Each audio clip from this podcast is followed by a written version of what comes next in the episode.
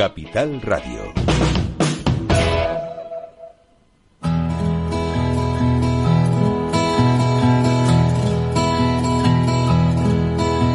Comienza la caja de Pandora. Al verte sonreír. Al verte sonreír. Un programa especialmente dedicado al mundo de la discapacidad. El niño que ayer fui. El niño que ayer fui. En Capital Radio La 10, cada semana hablamos de aquellas personas que por una causa u otra han llegado a ser dependientes. El miedo no vendrá y así sabrás lo bello que es. Lo presenta y dirige Paula Romero. Caen Caen mil lágrimas al mar. mil lágrimas al mar.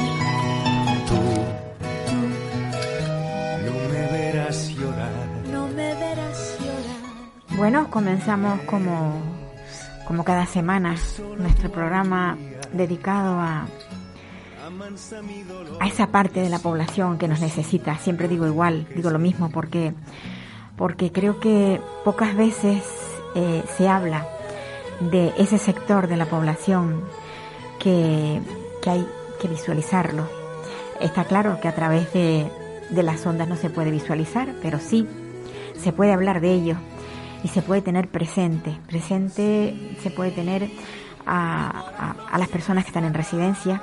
Y hoy, hoy nos vamos a ir a, a hablar con, hasta Murcia nos vamos, porque queremos hablar con Carmelo Gómez. Él es catedrático universitario de la Cátedra de Humanización y Cuidado de Personas Mayores. Eh, bueno, es una persona que entiende lo que es la discapacidad cuando se llega ya a mayor, la, la discapacidad sobrevenida. Y recientemente, eh, como cada año se celebra, se ha celebrado el, la enfermedad de, bueno, se ha celebrado, se recuerda que existen personas que tienen una enfermedad, que padecen esa enfermedad cuando son mayores, que es el Alzheimer. Y yo creo que Carmelo Gómez de esto entiende muchísimo porque lo vive a menudo y puede hablarnos y, y- por lo menos destapar un poco de esos mitos que muchas veces se suelen se suele tener porque cuando se ignoran muchas cosas eh, no- al, al no conocerlo se, se, se hierra a la hora de hablar vale entonces quiero que Carmelo Gómez eh, nos saque de muchas dudas ¿qué tal Carmelo? Hola, muy buenas, Paula. Muy bien, muy bien. Aquí estamos, a vuestra disposición. Pues me alegro muchísimo. Tú eres enfermero especialista en geriatría también. Exacto. ¿Qué es lo que no eres? Especializado en personas mayores y en personas necesitadas, porque... No, eh, pasa, bueno, esto es algo que va acompañando a, a la propia vocación, yo creo. Claro, Hace yo creo... que trabajo con mayores y al final pues te especializas, pero ya está. Sí, sí, sí. Yo, yo creo que muchas veces mm, hablamos erróneamente de, de muchas enfermedades, pero yo creo que la del Alzheimer eh, es una enfermedad que aunque existe, yo creo que no se, no se le conoce a fondo. ¿Es cierto o no? Totalmente. Básicamente porque una serie de mitos que, que han acompañado a esta Claro. enfermedad durante mucho tiempo. Eh, uno de esos mitos es confundir demencia, eh, y sobre todo la etiqueta eh, errónea de demencia senil, Sí. con Alzheimer. El Alzheimer es un tipo de demencia, pero no es la demencia. Hay otros muchos tipos de, de demencia que no son Alzheimer, que en, algunas, eh, en algunos momentos se parece sintomáticamente a, a lo que sería la enfermedad de Alzheimer, pero realmente no es así. Y eso conlleva graves problemas en el abordaje, ¿de acuerdo? Es decir, cuando a todo el mundo que tiene una pérdida de memoria, por ejemplo, o que se pierde o que tiene problemas de cálculo, ya lo tratas como una persona como si fuese Alzheimer, pues le estás privando de, de una atención adecuada y correcta. Claro, yo es- esa, esa es una de las cosas que a mí me preocupa porque además eh, está claro que la calidad de vida de un individuo que tiene determinada patología, determinada enfermedad, puede mejorar o puede al- alegrarle, digamos, la vida siempre y cuando se le, se le trate con, con, o sea, se le traten las necesidades que tiene debidamente. Eh, carecemos, o sea, carece la sociedad, eh, más que la sociedad, carece, eh, digamos, la sanidad de, de, esas, de esas armas para poder, pues, digamos, sobrellevar en las, en las, las enfermedades estas en, en familia o en residencias o donde quiera que sea. Pues mira, paradójicamente, hay, hay dos grandes problemas a la hora de abordar este- esta situación. La situación, la primera es el diagnóstico.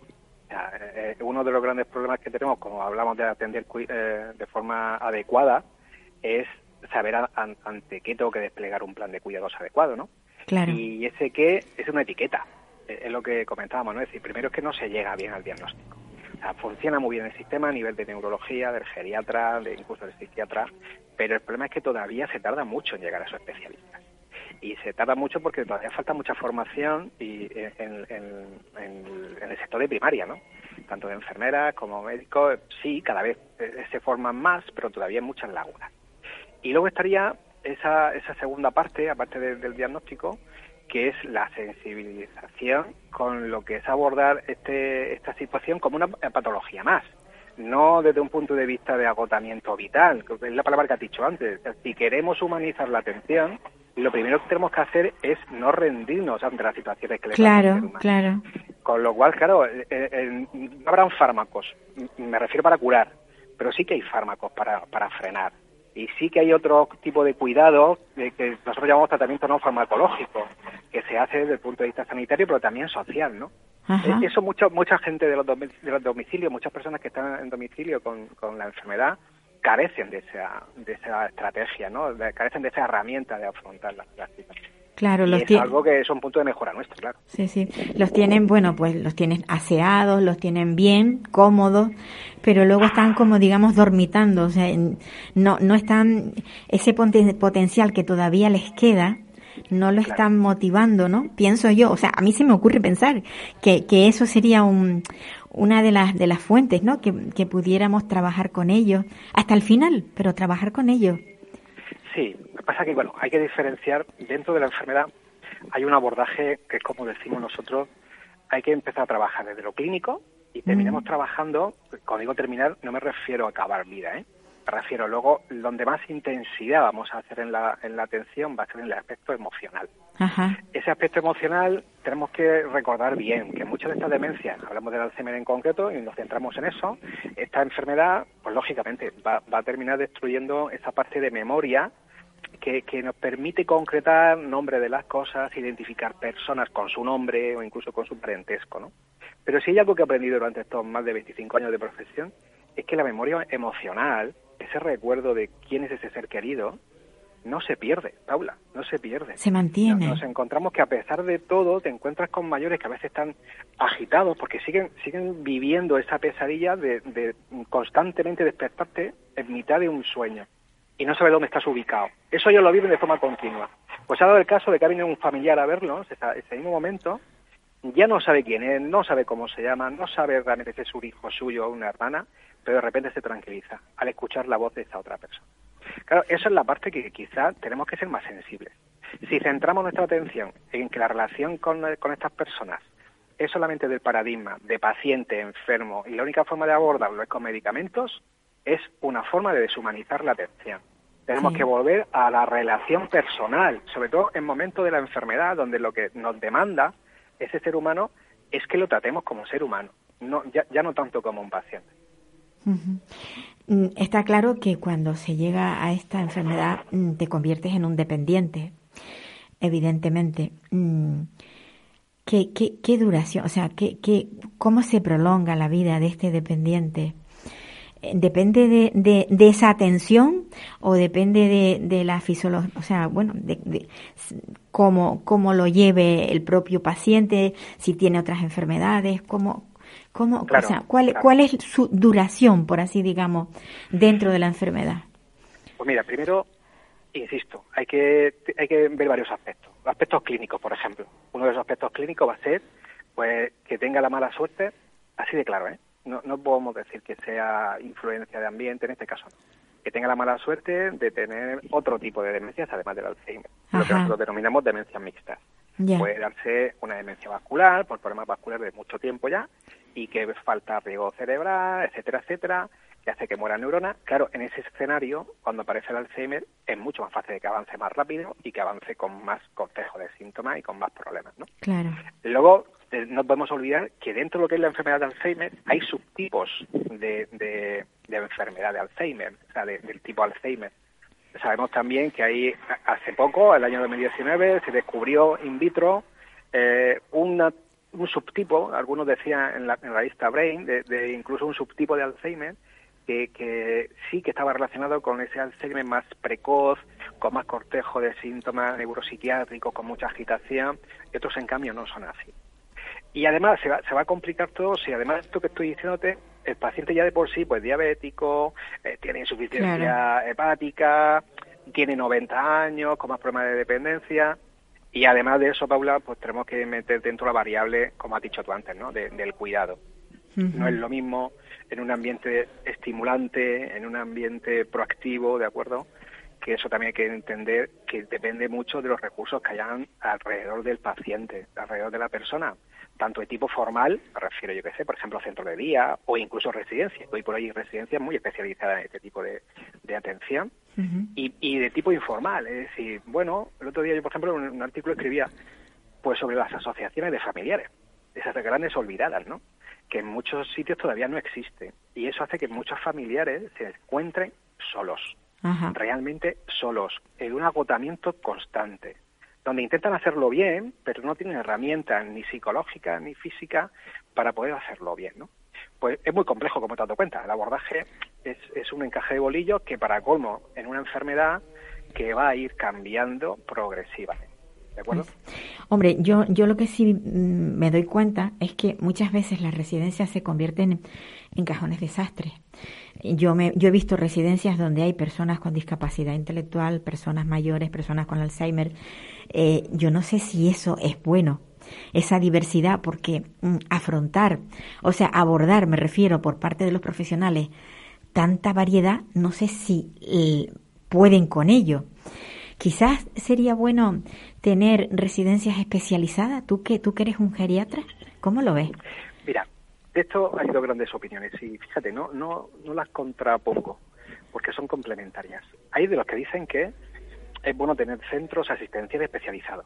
Bueno, me parece bien. Si te vas a dedicar exclusivamente a personas con demencia, he dicho antes, ¿no? Que no solamente existe el Alzheimer, sino que hay Sí, otras sí, demencias. otras muchas más. O sí. sea, luego te encuentras, por ejemplo, con la demencia frontotemporal, que, de- que con un cortejo sintomático muy de tipo conductual, ¿sabes? Que es muy complejo, a veces se confunde con enfermo psiquiátrico.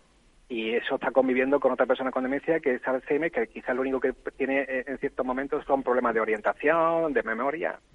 Por eso digo que cuidadito con, con el tema de especificar la atención. Sería, más que otra cosa, atender a las necesidades de la persona, atención centrada en la persona. In- Y luego individualizar, digamos, individualizar. sí, que siempre. cada- Yo para mí como enfermero creo que esa es la clave. Fíjate. Claro. Y más en una enfermedad donde los medicamentos son limitados, son cuatro fármacos, literal, y que ahora acaba de salir uno que creen que, que bueno, que posiblemente el 27% de los pacientes en deterioro leve mejorarían mucho con el fármaco. Bueno, vale, pues vamos a contar con un quinto medicamento, pero no hay más. Claro, ahí es donde encontramos que los planes de cuidado individuales es lo que va a primar, es lo que va a condicionar muchísimas veces esa calidad de atención. Luego estaría esa parte, como te digo, de, de sitio donde, bueno, como tú bien dices, lo comparto contigo, son cajones de desastre. Pero eso no es tanto por los centros, mi experiencia, ¿eh? Eso viene muchas veces por la concertación con las entidades, con las entidades públicas. Sí, de sin duda, sin duda, sin duda. al final, el gran cajón de desastre no lo mete en la residencia, sino que son víctimas, por ejemplo, de ese famoso grado 3 eh, de la ley de dependencia. Exacto. Donde en un grado 3, pues ahí te entra todo el mundo. Sí. Y claro, puedes tener una persona con grado 3 que lo único que tiene es que está sola y tiene problemas de una diabetes descompensada, pero cognitivamente muy bien, conviviendo con una persona con una demencia, que, que deambula mucho, que tiene cortejo muy de tipo conductual. Jolín, eso es, eso es un problemazo para atender. sí, sí, sí, sí. Pero cada vez más, en mi experiencia, muchos de estos centros ya están sectorizando. Es una de las cosas, de las poquitas cosas buenas que podemos decir que nos ha traído la pandemia, que es que nos ha enseñado a sectorizar bien. Y muchos de estos centros lo que han hecho ha sido eh, llegar en el mismo centro a crear módulos de, de atención diferentes. A- agrupar, vamos, por así decirlo, sí, ¿no? Sí, especializar módulos por, por, por problemas de atención, ¿de acuerdo? Claro, eso como tú bien dices, estoy de acuerdo contigo. Eso supone, nos guste o no nos guste, un incremento de planilla. Sin duda, Y eso hace duda. que en algunos sitios se haya invertido en eso, se haya invertido en eso, y en otros sitios no. O sea, en los sitios donde eso no se ha hecho, estamos multiplicando el problema del cajón desastre. Es Sí. que, bueno, si tienen la misma gente para atender en, en cuatro módulos que en un solo módulo, pues claro, eh, tenemos un problema y es que la gente al final tiene que priorizar la atención. A mí nadie me diga que se están haciendo programas especializados con, con una planilla reducida, porque te digo a ti que eso es imposible. No, no, no lo es, no lo es.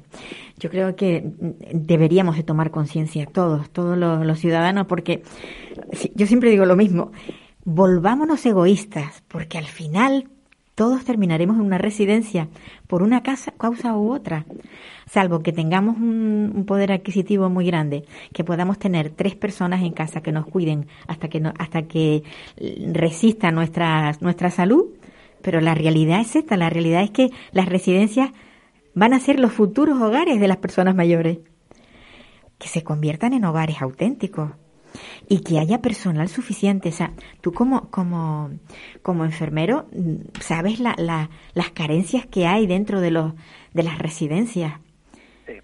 Que- que- Pero también te digo que es un problema de muchos años que la administración ha alimentado. Sí. Ha alimentado. Sí, sin lo ha duda, alimentado sin de una duda. forma, lo ha alimentado de una forma totalmente, ¿cómo decirte? Totalmente irresponsable.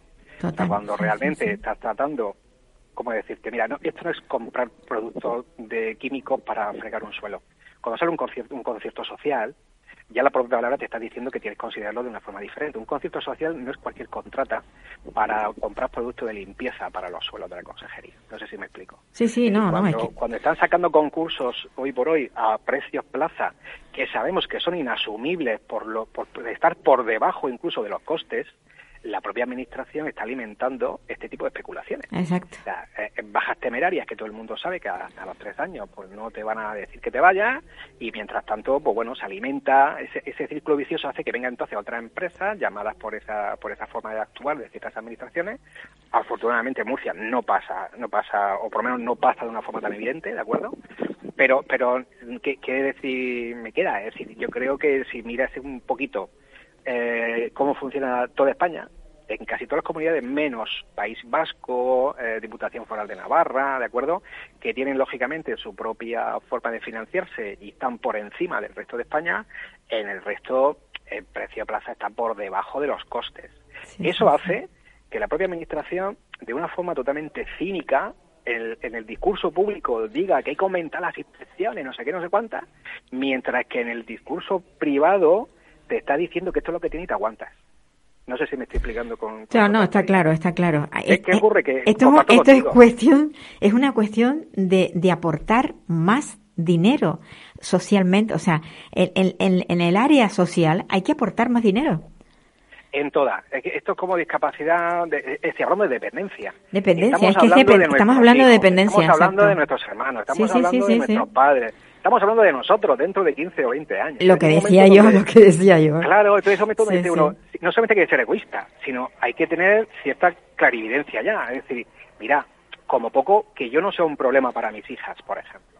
Y para que yo no sea un problema para mis hijas, vo- voy a intentar estar en un sitio donde me atiendan mínimamente bien, como, a eso me explico, con esos mínimos aspirando a máximos. Pues sí. Yo sé que no voy a tener a cinco auxiliares levantándome por la mañana a la hora que yo quiera.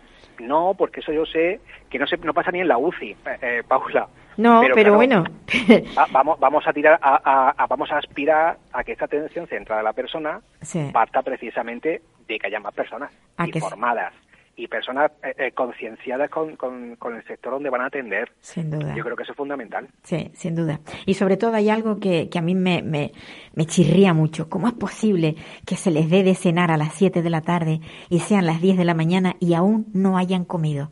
Ese, ese ayuno prolongado en personas que comen poquito, yo no creo que sea sano. Y luego, claro, y luego te encuentras que incluso hay desnutrición. ¿Pero por qué? Porque no hay personal suficiente. No hay personal, Bueno, o sea, es que todo sí. estriba en eso. El número Sí, de personas sí, que atienden a estos dependientes, ni más ni menos.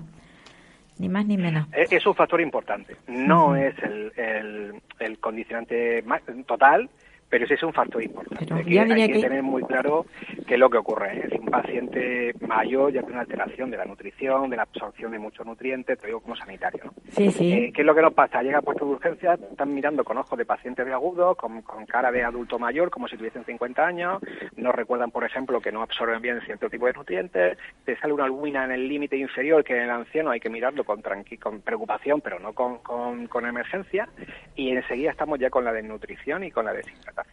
Con la deshidratación muchas veces de tipo renal, ¿eh? no, no, es, no es una deshidratación de volumen. ¿Qué pasa? Que bueno, a pesar de eso, digo como sanitario, tenemos que tomar cartas en el asunto.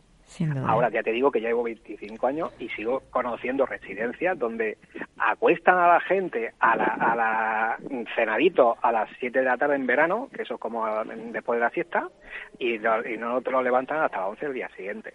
Y- Tremendo, y, eso lo sabe la administración, Paula. Tremendo, O sea, esto, no, no es que, eh, no- esto no es un secreto que tú has descubierto ni yo tampoco. Sino, esto es algo que lo sabe la administración y también lo sabe la inspección. Lo que pasa es, Sí. como te digo siempre, si, si vas para allá y pides más cosas, sabes de sobra que en el momento que las pides te va a decir otro, me parece estupendo. Si yo pondría más personal, lo que haga falta para tener gente para acostar a las 11, a las 12, a la hora que ellos me pidan. Pero no tengo perras para pagarlo. Efectivamente. ¿Qué, qué pasa? Que, que muchas veces se mira para otro sitio. Yo no te lo puedo decir más claro. No, no, está, cla- está esto- claro. No, vamos, llevo, llevo ya tantos años aquí metida que, te- que lo tengo clarísimo. Lo, lo importante, ¿sabes qué? Decirlo, decirlo de forma constante y decirlo, y, y además que lo digan profesionales, como el caso tuyo. Porque, claro, desde un altavoz, como puede ser la radio, que lo diga un- una comunicadora radiofónica, bueno, pues puede ser que se lo esté inventando. Pero a mí lo que me interesa siempre es eso, traer personas a nuestra emisora de manera que sean capaces de, de decir con claridad qué es lo que están viviendo y cómo se está viviendo la dependencia. Carmelo, muchísimas gracias por, por estar ahí, por, bueno, por acceder a, te he robado este, este tiempo, este poquito tiempo, pero te lo he robado y, y te lo agradezco muchísimo. me ha robado y te digo que con mucho gusto, porque eres de las pocas que nos, que nos ayudan a visibilizar la situación. Y hay que Pues- seguir así, Paula, te lo agradezco de corazón, Ah. porque creo que hay que ser valiente para, para hablar de ciertos temas que normalmente sabes tú que, que no son cómodos. No, no son cómodos. Un abrazo fuerte. Igualmente, Paula. Hasta luego. Bueno, pues sí, no, no, no es fácil. No, no es fácil estar todo, todas las semanas diciendo que, hace falta que cambien las cosas, que, las residencias están funcionando mal, que la discapacidad necesita más atención, que, bueno, que los profesionales que hay tienen que ser bien pagados porque mm, alguien estudia una carrera para trabajar en, eh, en este tipo de, de- de trabajos y lo, y lo que necesita es sentirse pues bien, bien pagado para poder hacer buen trabajo. Bueno, pues a ver, yo no sé cómo le, cuánto le pagarán a, a Félix García, pero ella, ella es precisamente una persona que trabaja en una residencia y también sabe de lo, de lo que hablamos. Eh, ella está, bueno, vive o está por Logroño. Hola, Feli. Hola, buenos días. Feli, ¿dónde vives exactamente tú? Porque yo sé que estás por Logroño, pero... En Logroño, en Logroño eh, capital. Ajá. Y bueno, hacer un inciso. Eh, yo he trabajado durante mucho tiempo en una residencia de, de- en geriátricos, toda mi vida básicamente. Ajá. Eh, actualmente lo que estoy en es, es en excedencia en esta residencia, pero desde hace desde hace poco. Mm, o sea que ahora mismo... Pero has vivido esto mm, durante mucho tiempo y sabes, Pues sabes de, lo, de lo que pasa, lo que hay y que, que no es nuevo. O sea, porque parece que a partir de la pandemia eh, se ha destapado todo y parece que todo es nuevo. Y, y la realidad no es esa. Porque tú vivías, tú ya lo has vivido antes de la pandemia, ¿cierto? Sí, vamos, eh, yo llevo desde el año 96, que me saqué la, la titulación. En aquel entonces era éramos eh, técnicos eh, san- sanitarios, Sí. ¿vale? Eh, y era el sector pues que estaba en ese momento en auge, se supone que hacías eh, labores sanitarias eh, y luego pues eh, eso no era lo que era. Y, las funciones pues bueno pues iban en, cada vez en, declive. Eh, veías que habías estudiado algo que luego no, no era lo que realmente estabas haciendo. Y con el tiempo ibas viendo que mm, ese trabajo que ibas realizando también iba en decadencia Tremendo. eh, porque no porque no no en vez de eh, avanzar hacia una calidad vale se avanzaba hacia eh, más bien un, un propósito de, de, de negocio. Yo una de las veces que hablé contigo, tú me comentabas que, que en las residencias de mayores también hay personas con discapacidad intelectual. Efectivamente, eh, una de las cosas que no están eh, bien, bueno, bien legisladas es, por desgracia, no hay muchos eh, centros de discapacidad y, y aquí en La Rioja sí que se permite, el Servicio Social les permite que eh, en una unidad familiar, si van el padre, la madre y el hijo tiene una discapacidad, el hijo también puede ir a, a esa misma residencia. O sea, pueden vi- vivir la familia junta en una residencia. Eso es, Y son cuidados los, to- todos en la, en, la, en la misma residencia. en la misma residencia, sí. Y la las discapacidades, pues no, no, a no ser, a no ser que sean niños eh, o personas ya que son discapacidades, eh, digamos ya desde pequeños, por en- entenderlo de alguna forma, ¿vale? No, no, no se utilizan centros de discapacidad. Suelen utilizarse eh, las residencias. Ujú. A ver, llevamos mm, pues mucho tiempo tratando de que las residencias tengan un cambio, un cambio de gestión, un cambio de, de, pues de, de forma de vida, sobre todo de las personas que viven dentro. Tú, desde tu punto de vista como trabajadora, ¿qué crees? O sea, ¿qué es lo peor que ves tú dentro de las residencias? Lo peor que veo dentro de la residencia, eh, aparte de todo lo que se manifiesta de, de los cuidados, de mm, la falta de materiales, de la falta, lo peor que veo en las residencias es, eh, y ya me pueden perdonar, pero es así, es eh, la falta de unidad en los trabajadores, la falta de implicación de los eh, comités de empresas, ¿vale? Eh, en este tipo de cuestiones, porque todo el mundo habla de las familias, habla de, mm, de los usuarios, pero claro, nos olvidamos de la parte más importante. La parte más importante es que todas estas empresas tienen comités de empresa, ¿vale? Que son órganos colegiados los cuales están para velar por los derechos de los trabajadores y al mismo tiempo hay un, un comité de riesgos que está para velar los derechos de los trabajadores y de las personas usuarias, evidentemente. Entonces, si eh, saltamos esa, esa parte porque nos interesa a la parte empresarial, que generalmente es la suele, son los que suelen poner a las, a, en los comités a estas, estas personas, pues ocurre lo que ocurre. ¿Vale? Porque esto, mm, vale, es una pandemia que nos ha pillado, nos ha pillado a todos de sorpresa, nadie sabíamos por dónde nos venía, pero sí que en los comités se ha hablado y sí que en los comités sabíamos lo de la, la falta de material, la falta de, de muchas cosas, eh, falta de higiene, falta de, mm, de EPIs y no he visto todavía ningún comité eh, que haya salido y esto hace que el trabajador pues tampoco se vea como mm, representado, desconfíe, ¿vale? Y esto ya es una rueda. El trabajador desconfía porque luego las empresas también de lo que un familiar se queja eh, de una manera que puede ser bas- bastante tolerable, ¿no? Cualquier otra persona se puede quejar, eh, para cuando le llega al trabajador le llegan en modo amenaza. Le llega en modo amenaza, como Claro. O sea, que Eh, el, propio, eh, o sea, el, el que denuncia que es el, el familiar de un usuario, eh, ¿tú crees que amenaza al...? al... No, no, no, no, al revés. El, el, el usuario puede que lo haya hecho de, en, en perfectas eh, condiciones Sí. y que tiene toda la razón, Sí, sí, sí.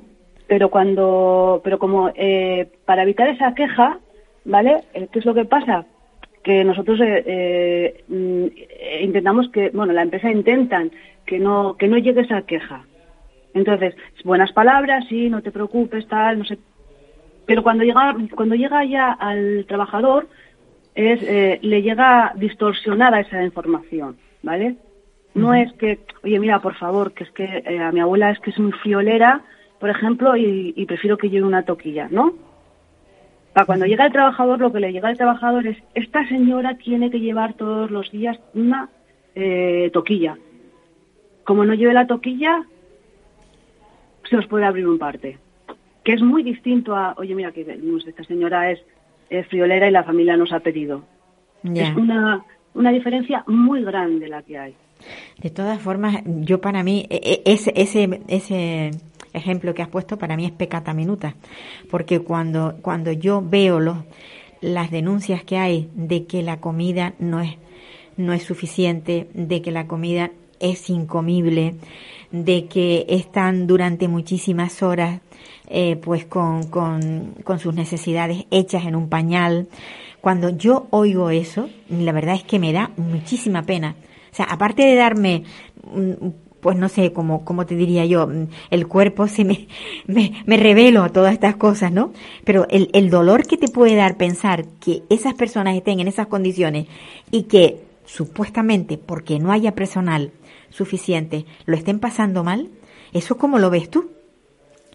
Eh, yo, lo, yo lo veo muy mal. Yo he llegado a tener entrevistas con servicios sociales y servicios sociales han mirado hacia otro lado. De hecho, incluso le tuve que decir en una de las ocasiones eh, el tema pues, de la falta de personal y ella me derivaba a, a inspección de trabajo. Eh, y yo le, yo le dije que efectivamente que eso se denunciaría en inspección de trabajo, pero que su obligación era eh, que por lo menos los mínimos que ellos habían marcado tenían que asegurarse que estarían. Claro.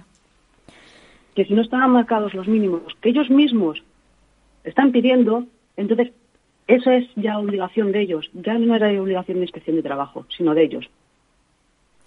Entonces, si ya empezamos que ellos tienen una regulación y son ellos mismos quien no lo cumple, y aunque se lo estés diciendo, pasan, pues no, no puedes hacer nada. Eh, yo veo, he visto, he tenido muchas entrevistas con servicios sociales, eh, con, mm, primero con los inspectores, después ya con el, con el, con el, con el consejero y demás, y, y, siempre era lo mismo, a mí me veían y yo les podía decir, mira, estos se están comiendo la comida fría porque no hay un microondas.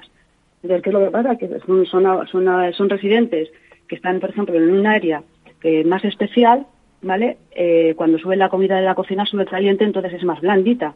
Claro. Pero claro, al darles de comer y estar cuatro personas hasta cuando llegas al, al último, por decirlo, penúltimo, o, al, o de los, vamos, que los, los tres, cuatro primeros se lo pueden comer bien. Pero el resto, claro, la comida se enfría. ¿Qué es claro, lo que hace? Claro, claro. Que esté más dura. Claro. Entonces, ¿qué, ¿qué, ¿cuál es la opción? Pues eh, o no se lo das o tenemos que tirar de puré. En fin. Cuando son mm, pacientes eh, o residentes que realmente pueden comer de todo. Su única incapacidad es que eh, pues las manos no las pueden utilizar. Claro. O sea que ahí, ahí está clarísimo que si hubiera más personal, la calidad de vida de estas personas mejoraría. Mira, si habría más personal y más implicación por parte de las inspecciones. Es lo que le digo. Yo a mí me han visto, me han visto a mí, a mí, han pasado por delante mío, me han mirado y de lo que yo les he comentado han pasado limpiamente. Ni se han molestado en decir, bueno, pues ya que estoy aquí, voy a comprobar a ver si eso es verdad. Uh -huh. Bueno, para, para comprobar eso yo creo que lo que deben hacer es entrar por sorpresa, no no Hombre, claro, no, no visita, visitas que estén programadas. Yo creo que ahí hombre, sería sería lo bueno. Eh, eso sería lo ideal. Yo sí. todavía sigo, y de hecho a mí me llegaron a decir que no se me ocurriese decir que las visitas eran de los inspectores eran y sé que esto esto me, va a traer, me traerá consecuencias, pero bueno, es lo que es lo que hay y es, y es la realidad. Eh, que no se me, se, me, se me ocurriría decir que, que las visitas de los inspectores estaban eh, informadas las empresas, que había dos, claro. que en realidad eh, había obligatoria una eh, visita y el gobierno de servicios sociales en La Rioja hacía dos al año, obligatorias, ¿vale? Eh, entonces, mmm, claro, yo decía, pero si tú ya avisas de que vas a venir, no te sirve de nada. No, esa, esa visita es, bueno, pues...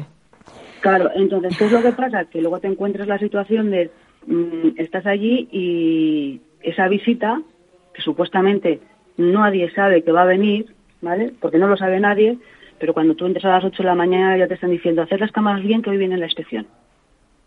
Está claro. Está clarísimo, está clarísimo, bueno, clarísimo. O, o, o, te encuentras comentarios de, de, supervisores que te dicen, cambias el turno y pues, pues que no han venido, ah, pues vendrán ahora por la tarde, es que la directora me ha dicho que iban a venir hoy. En fin. Entonces, claro, a mí que no me nieguen y no me digan eh, que no están informados porque yo las he vivido, yo he visto cómo estaba ahí y a mí me dicen, eh, habla jamás bien porque hoy hay una inspección. Pues sí. tener cuidado que esta semana va a haber, va a haber una inspección. Me da igual que sea la inspección rutinaria, la primera, la segunda o la tercera. No tenía que haber inspecciones rutinarias, sino aleatorias. Totalmente, sí, sí. Feli, bueno, yo espero que, que, que tu vida dentro de, de este mundo cambie, porque si cambia el sistema y, y cambian las formas de actuación dentro de las residencias, pues también mejora, no solamente mejora la calidad de vida de los usuarios, sino también de los empleados, de los, la de calidad, los es trabajadores. la calidad de vida del usuario depende del, depende de la calidad de vida del, del trabajador. Y viceversa.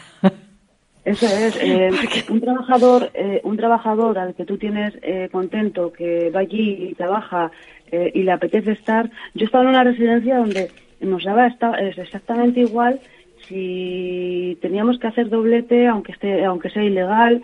eh, teníamos que, o te llamaba por la mañana una compañera, oye, mira, vente tú, ayúdame, eh, ve, ve por mí, porque había un ambiente bueno. Entonces eso hacía que, eh, que por lo menos eh, a los residentes también les tratabas de una forma totalmente distinta. El problema es que ahora es el puro del negocio eh, más todavía, más duro. Y, y cuanto menos personal tengas, eh, mejor. ¿Cuánto dice el ratio que tiene que tener por servicios sociales? Aquí en Logroño es un 0,28 en auxiliares. Pues vale, me ciño a ello. Pero claro, no cuentan que ese 0,28 tienen que contar los turnos que hay, Claro. ¿vale? Eh, claro, y dentro de estos turnos, claro, también tienen que contar que los turnos partidos, claro, son jornadas completas. Pero no está, realmente por la mañana no hay 19 personas, por ejemplo. Hay 18. Hay 18, claro. Feliz. Entonces, es que eh, hay que empezar por, por, por cambiar eh, eh, la legislación esta de, mm, de ver, a, pues, como le, como le digo, la, mm, mm, los ratios, los ratios, los famosos ratios, que es que, que es que no, que es que tiene que haber, tiene que haber más personal y Pues sí. la calidad empieza, como digo, desde, desde nosotros mismos. Nosotros eh, somos los ojos de, de todos ellos. De los que ¿vale? están allí. Pues sí, Feli. y- Te, te, te tengo que cortar, lo siento. El tiempo se me, se me va. Nece- Tengo que entrevistar a otra, a otra persona. Muchísimas gracias por tu aportación porque creo que abre los ojos a la realidad de, de los que no vivimos dentro de las residencias. Claro, es que es, es que es muy, es muy difícil. Sí. Eh, tienes que estar dentro para poder, Sin duda. para poder verlo. Un abrazo fuerte. Muchas gracias. Cuídate. Igualmente, muchas gracias. Pues eso, creo que la forma que tenemos de descubrir qué es lo que pasa dentro de las residencias, y cuando hablamos de residencia no solamente estamos hablando de residencias de personas mayores, estamos hablando de residencias de mayores y de personas con discapacidad intelectual, que se habla poco de ellas. Hay muchas residencias de personas con discapacidad intelectual. La discapacidad intelectual sabemos que no termina cuando termina la adolescencia. La discapacidad intelectual continúa a lo largo de toda nuestra vida y se hacen mayores y caen en residencias también. Bueno, ahora nos vamos a ir a hablar con, con Rebeca, Rebeca Justo, que ella, mm, bueno, contactó conmigo recientemente, o mejor dicho, yo contacté con ella, porque están en una lucha de, de derechos, de derechos porque eh, la pandemia les ha, eh, bueno, les ha dado un, revolcón eh, distinto que, que le ha dado a otras personas. Eh, son personas que se han quedado afectadas y que la, la administración no les está escuchando. Y esta próxima, o sea, este, este próximo sábado se van a manifestar en Madrid. Hola Rebeca. Ya, Paula. Bueno, cuéntanos, cuéntanos Rebeca, que, que, ¿cuál es la lucha que tenéis vosotros y desde cuánto, cuánto tiempo lleváis en ello y cómo os sentís? Bueno, pues yo enfermé al principio de la pandemia, me contagié el, el 12 de marzo de 2020, empezaron los síntomas y desde entonces pues no, no he recuperado mi salud ni mi vida antes de esa fecha.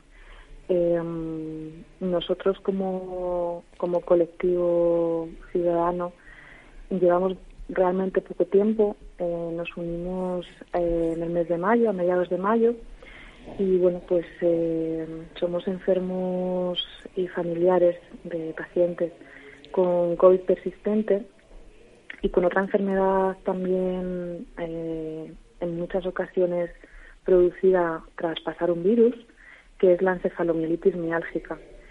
Entonces, bueno, pues digamos que el COVID persistente mm, ha llegado a, a nuestras vidas los, los más veteranos pues desde hace aproximadamente dos años y medio. Y en el caso de la encefalomielitis miálgica pues muchísimo más. Hay personas que, que llevan enfermas toda una vida o, o décadas. Yo a mí lo que me gustaría porque muchos pensarán bueno lo normal es que este programa no no sea un programa para hablar de enfermedades en sí, sino lo que producen las enfermedades, porque al final al final, al final tenemos que tener en cuenta una cosa, que las personas que están pasando por esta, por esta situación son personas que están dejando de trabajar, son personas que están teniendo una, una discapacidad en el grado que sea, pero la están teniendo, ¿cierto? Exacto, exacto. eso es lo que yo quería de alguna manera reflejar, que, que quienes nos están escuchando, o quienes nos estén escuchando, mejor dicho, eh, sepan que una vez que tienes la enfermedad, puedes tener una serie de secuelas que te van a imposibilitar para tu vida cotidiana, ¿cierto? Exacto. Sí, sí, totalmente.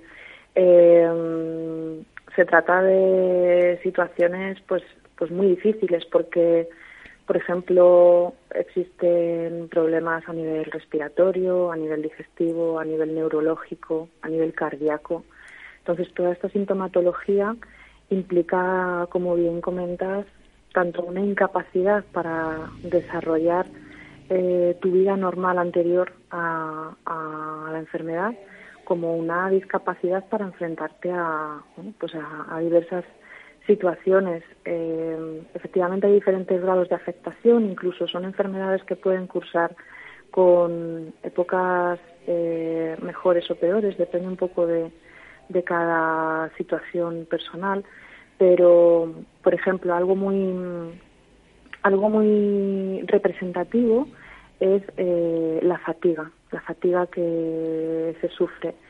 Eh, de repente te sientes como si como si fueras un teléfono cuando ya está finalizando su vida útil que te dice que tienes un 50% de batería y a los dos minutos se apaga pues esa es una de las de las sensaciones más incapacitantes que tenemos. Es decir de repente eh, estemos donde estemos, estemos haciendo lo que estemos haciendo, eh, surgen esas situaciones en las que de repente tu cuerpo ya no, no puede continuar con lo que estés haciendo, independientemente de que no sea un gran, un gran esfuerzo o un trabajo, por ejemplo, físico.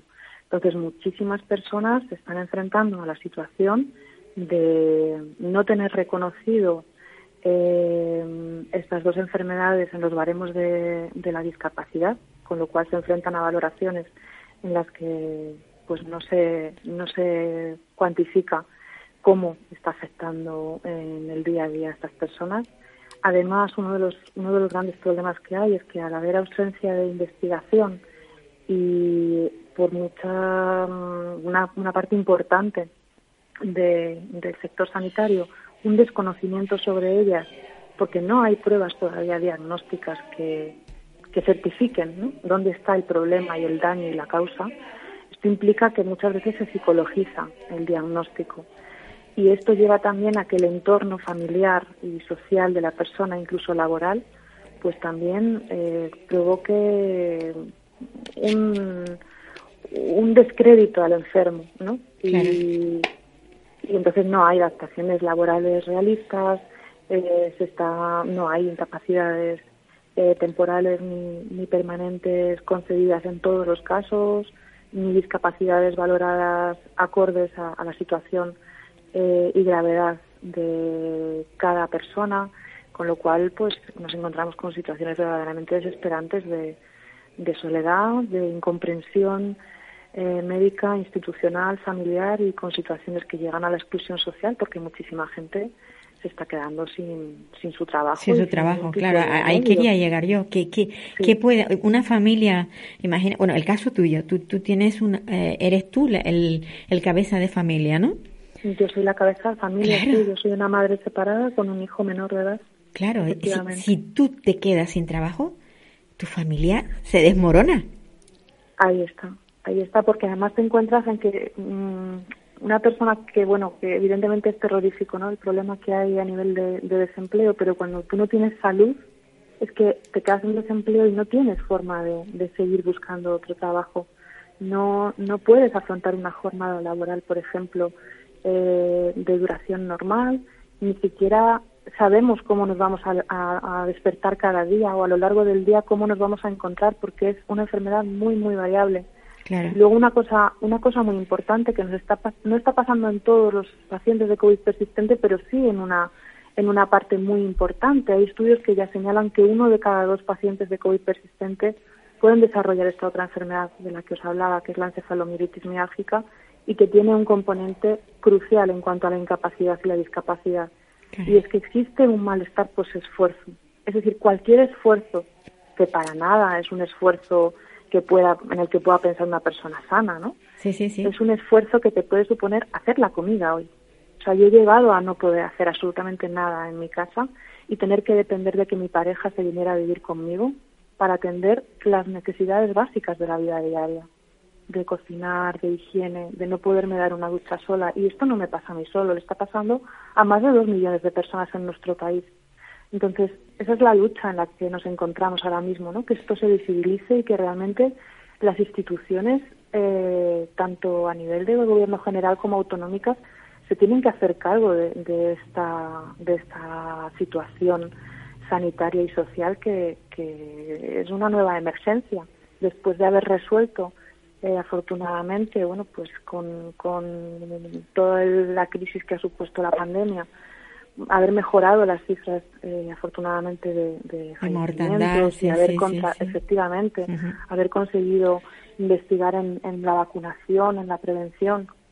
Pero no se puede dejar de lado esto porque porque claro está generando un, un problema inmenso eh, pero además que es un problema no solo... es un problema social o sea a veces Totalmente. lo estamos hablando como si fuera el problema de cuatro no perdón es un problema social es que cuando Totalmente. cuando hay un colectivo que lo está pasando mal al final esto mm, va mal para la sociedad en general porque Exacto. porque estas personas o sea, tú tú eres psicóloga verdad sí, psicóloga exacto. y formadora Sí. Eh, cuando tú eh, quieres trabajar, o sea, imagínate que te, te estás dando clase a, a, pues a un grupo de, de, alumnos y de pronto te viene ese bajón en el que no puedes ya ni, ni, ni abrir la boca, por así decirlo.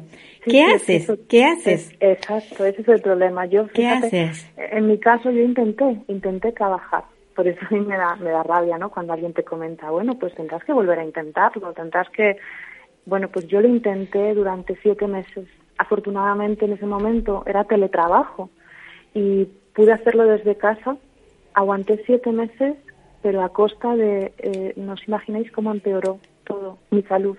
O sea, no podía salir de la cama, yo tenía que, que trabajar desde la cama. Había momentos que me quedaba sin respiración, sin voz, con fiebre, eh, con taquicardias, con mareos. Y efectivamente, como tú dices, había momentos en los que mmm, no podía seguir. O sea, es que, claro. es, que es, es, imposible. Entonces, y efectivamente es un problema social, como tú bien comentas, porque estamos hablando de dos millones de personas. Claro, es claro. que en Europa ya han salido cifras de 17 millones de europeos y en nuestro país ya estamos en torno a dos millones por las estimaciones, porque ese es otro problema. Las administraciones no están haciendo un conteo real de las personas afectadas. O sea, no hay, no hay, una, no hay una estadística. No, a nivel, no a nivel de España no hay una estadística. No hay, no hay una estadística, vale. no hay una correcta codificación de, de estas personas afectadas, ni de las bajas médicas, ni de las incapacidades solicitadas y denegadas, ni de las personas que han recurrido ya a ser evaluadas por, por los centros de, de evaluación de la discapacidad. No hay datos al respecto, no se, han, no se han llevado a cabo. Entonces, esto también es otra de nuestras reivindicaciones, ¿no? Y, y, tenemos un ejemplo muy claro ahora mismo. El, el, presidente del gobierno ha estado contagiado hace muy poco y, y ha renunciado a, a, llevar a cabo su, su actividad, su agenda eh, laboral y política. Eh, pues imaginémonos si, si esto sucede, eh, ¿cómo no va a sucederle al resto de, de la población? Claro, Porque claro. al final es como pasar el COVID, pero que nunca se te acabe de, de ir el COVID. Es como tener una gripe constante para, para que se entienda un poco, ¿no? La sensación Sí, de, sí. de lo que te provoca la enfermedad. O sea, el mal cuerpo si constante, siempre estás enferma. Siempre estás Eso enferma. Es. Sensación de, de, de fiebre, ese do- esos dolores articulares, eh, como tener además de una gripe una gastroenteritis constante. O sea, es que se suman tantas cosas y luego un deterioro cognitivo que se está empezando a ver que, que evidentemente mm, no saben no saben de dónde de dónde viene Eh, afecta a tantos sistemas por eso se dice que es una enfermedad multisistémica eh, que, que bueno pues luego encima tienes que encontrarte también con la incomprensión en muchos casos de pues lo que os comentaba como no hay biomarcadores a día de hoy ni pruebas que, que detecten realmente un daño en X órgano o en X sistema porque se van encontrando, bueno, sí, alteraciones aquí y allí, pero no algo realmente conocido Sí, y constatable en las pruebas que te llegan a poner en duda. Y efectivamente tú decías antes, pues sí, yo afortunadamente soy licenciada en psicología. eh, a mí me han llegado a decir en consultas, eh, bueno, pues que quizás me vendría bien ir a un psiquiatra, que lo que tenía era una ansiedad eh, por la pandemia, que igual estaba desarrollando una depresión porque tenía algún tipo de problemática personal. Y claro, mm, eso es tan duro que, que, Sí, sí, que que- las personas a las que recurres para que te ayuden y te cuiden, eso sí es negacionismo. Sí, la, verdad, la verdad es que es tremendo, es tremendo. A mí eso, Claro. eso, eso me recuerda a, a los, a los comienzos, por ejemplo, de la esclerosis múltiple, que había, Totalmente. que había muchísimos médicos que decían que era, porque como le daba más a mujeres que a hombres, y, y se decía, bueno, pues esto debe ser un problema psicológico, un problema de, de mujeres. Y fíjate, Sí. fíjate, al final se ha descubierto lo que se ha descubierto y la realidad es la que. Yo hecho, espero. es, es otra cosa que nos está pasando. Sí. En este caso también la prevalencia es muchísimo mayor en, mujeres que en hombres. Exacto, es Mm. verdad que, que los hombres afectados eh, están igual de incomprendidos que nosotras. ¿eh? Eso es importante dejarlo claro, pero efectivamente ahí volvemos a caer en, en ese sesgo, ¿no?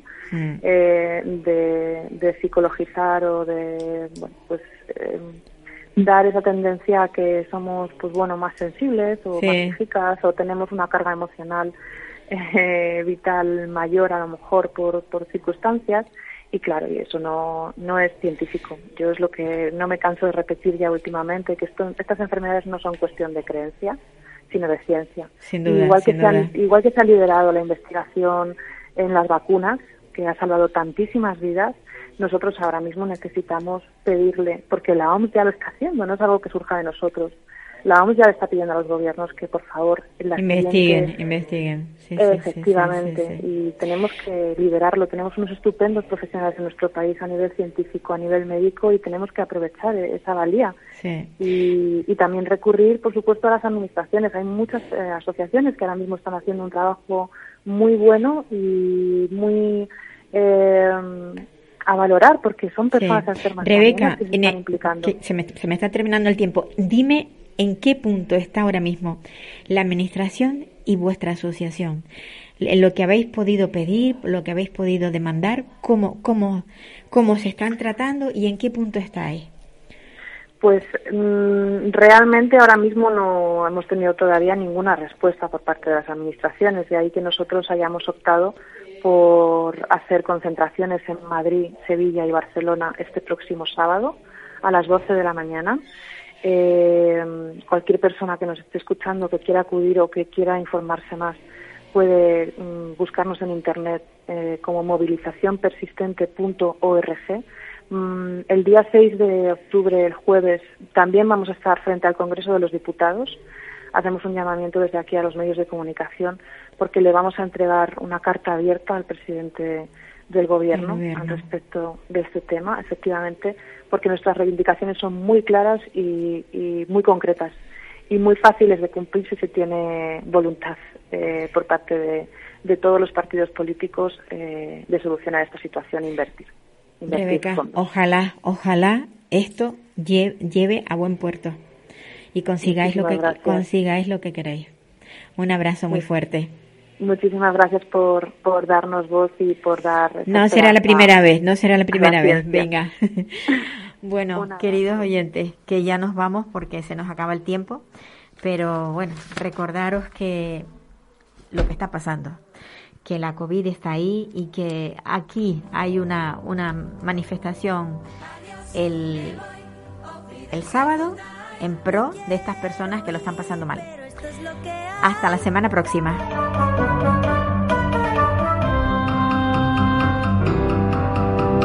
Adiós, me voy, olvídense nadie. Adiós, adiós, a usted, usted y usted.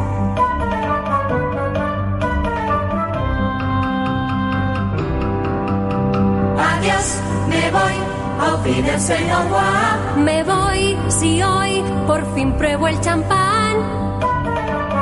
¿Puedo? No. Me voy, goodbye, olvídense adiós. Me voy con un suspiro y un adiós. Adiós.